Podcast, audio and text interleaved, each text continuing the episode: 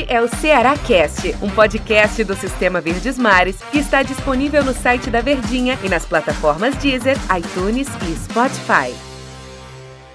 Olá, amigo ligado no Ceará Cast. Bom dia, boa tarde, boa noite, boa madrugada para você que nos acompanha, seja a plataforma que for. Aquele abraço para você que está nos acompanhando no Bom Dia, no Boa Tarde, no Boa Noite, no Boa Madrugada. Em especial você, torcedor alvinegro, você, torcedor do Vozão, que está aqui junto com a gente.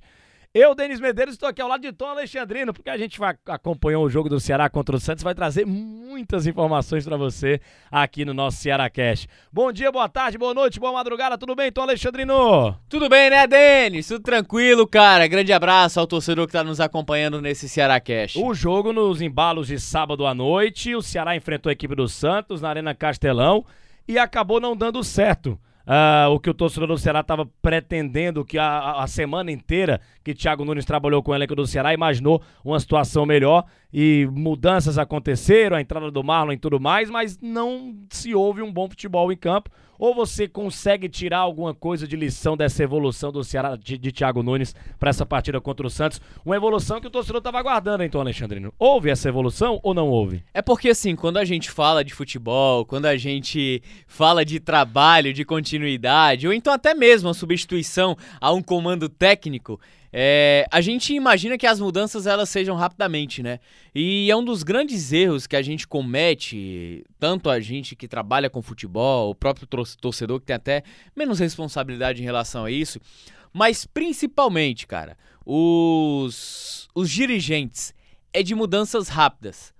Uma coisa é certa, o Ceará ainda vai demorar a encontrar o seu ponto ideal. Por que, que eu falo isso? Pelas alterações na partida. Ele foi muito modificado do nada, eu vou colocar assim mesmo, do nada ele promoveu a estreia do menino Giovani na Série A. Ele foi a dupla de volantes ao lado do Fernando Sobral. Kelvin do lado esquerdo, atuando com esse homem mais aberto e fechando a marcação.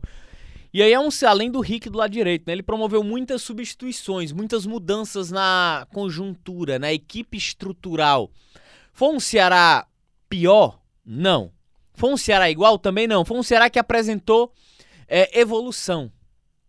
Atacou mais, conseguiu ter um pouco mais de circulação, ainda tá longe do ideal. Por isso que o torcedor tá na bronca, porque não é o jogo contra o Santos pelo Santos. O torcedor imagina que o Ceará devesse fazer um grande jogo. De fato, não fez um grande jogo, ainda está distante. Mas eu acho que esse processo de evolução, ele é natural e ele vai ficar mais acentuado quando as vitórias voltarem a aparecer. As vitórias aparecendo, talvez essa margem, esse conceito para o torcedor, ela diminua um pouco mais de que o trabalho ele está rendendo frutos. O Ceará ontem, a postura em campo, ela foi diferente. Foi uma equipe mais organizada. Foi uma equipe menos espaçada, de repente, do jogo contra o Grêmio. Foi uma equipe que conseguiu ter um pouco mais de consistência ao longo dos 90 minutos com a bola no pé. Ainda está abaixo? Está. Mas já é uma equipe que apresentou organização. Eu só discordo da entrada do Giovani. É um bom valor, é. É um garoto que tem qualidade, é. Mas eu acho que não era a prioridade, assim, para já iniciar a partida como titular. Mas eu acho que também tem a questão da confiança do treinador. Em observar o atleta no dia a dia, na rotina. Ser um atleta que esteja rendendo e entregando um alto nível capaz de esse atleta se consolidar eventualmente como um titular do Ceará, um futuro titular. São essas situações, essas nuances que elas são bem analisadas, muito bem medidas.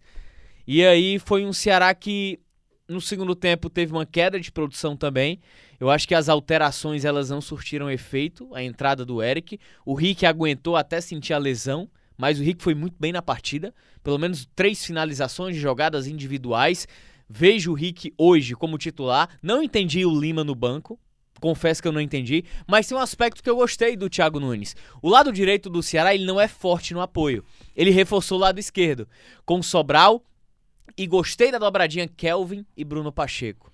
Eles alternavam aquela função de apoio. Eles jogaram mais próximos, situação que o Mendonça dificilmente faz com com Bruno Pacheco. E isso dá mais capacidade técnica à equipe. Não é o ideal, mas eu acho que já foi um aspecto de evolução que o Thiago Nunes trouxe. Eu lembrei de, um, de uma dobradinha também que foi feita do lado esquerdo ali do Ceará, quando ainda com o Guto Ferreira, né? Kelvin, Bruno Pacheco, Kelvin inclusive fez um dos gols é, naquela situação. É, os garotos que você citou. Jogo contra o Flamengo, 2 a 0 Jogo contra o Flamengo também. O você, gol foi dele. Você citou os garotos aí do time do Ceará, né? O, o exemplo do Giovani e tal, o próprio Rick também. É, é, meio, é meio jogar os garotos na fogueira, Tom, assim, o que você tá tentando dizer, tipo, jogar uma responsabilidade pros caras que talvez eles nem tenham, mas ao mesmo ponto, eu acho interessante que o Thiago Nunes dá uma chacoalhada no elenco do Ceará, né? Por, pra esses caras essas peças mais carimbadas entenderem que eles não têm cadeira cativa no time, que o time precisa reagir, que o time precisa mostrar alguma coisa para o torcedor e também dentro da classificação do Campeonato Brasileiro, porque as, as vitórias não estão vindo, né? Não por colocar os garotos em fogueira, mas eu acho que a alteração. Tá longe ainda, amigo. A alteração do Giovani, ela. A titularidade do Giovani, ela para mim não tem justificativa técnica, analisando o jogo. Pode ser nos treinamentos, pode ser em tudo isso, no comportamento, ou até mesmo para saber e para mostrar que todo mundo vai ter oportunidade com o Thiago Nunes. Premiou talvez uma grande semana que o Giovani tenha feito. O garoto não fez uma partida, não, fez uma boa partida, inclusive. Mas eu acho que dentro dessa fila de atletas em que ele buscava uma alternativa para dar uma melhor ao Ceará, para ter mais dinâmica, eu acho que a melhor opção não era o Giovani. E é até incoerente com o que ele falou. Quando ele tira o Marlon, aliás, quando ele tira o Sobral no jogo contra o Grêmio e justificando a entrada do Marlon, ele pede um cara que aproxime mais. Por que, que o Marlon não entrou ao lado do Fernando Sobral na partida? Por que, que foi o garoto Giovani?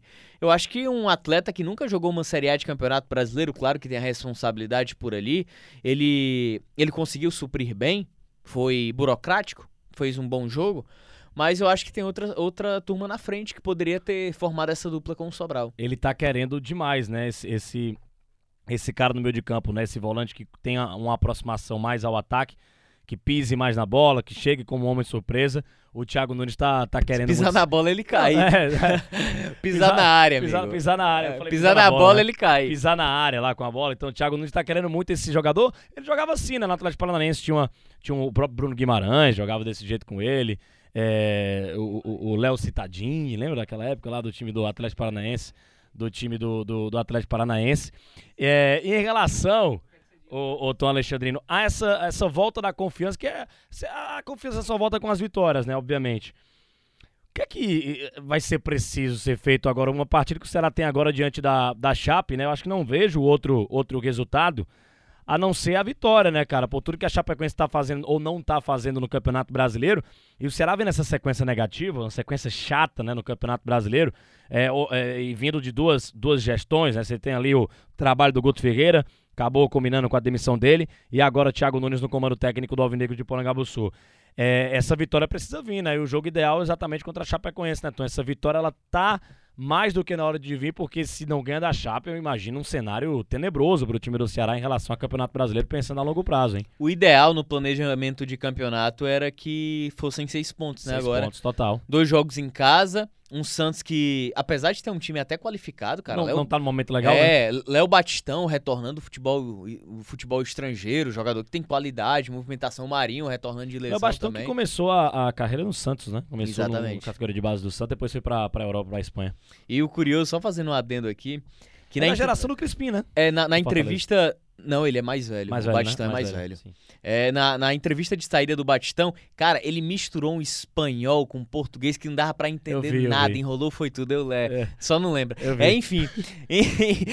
Então o cenário da partida em si, é, essa ideia dos seis pontos, ela era importante pelo momento de campeonato do Santos.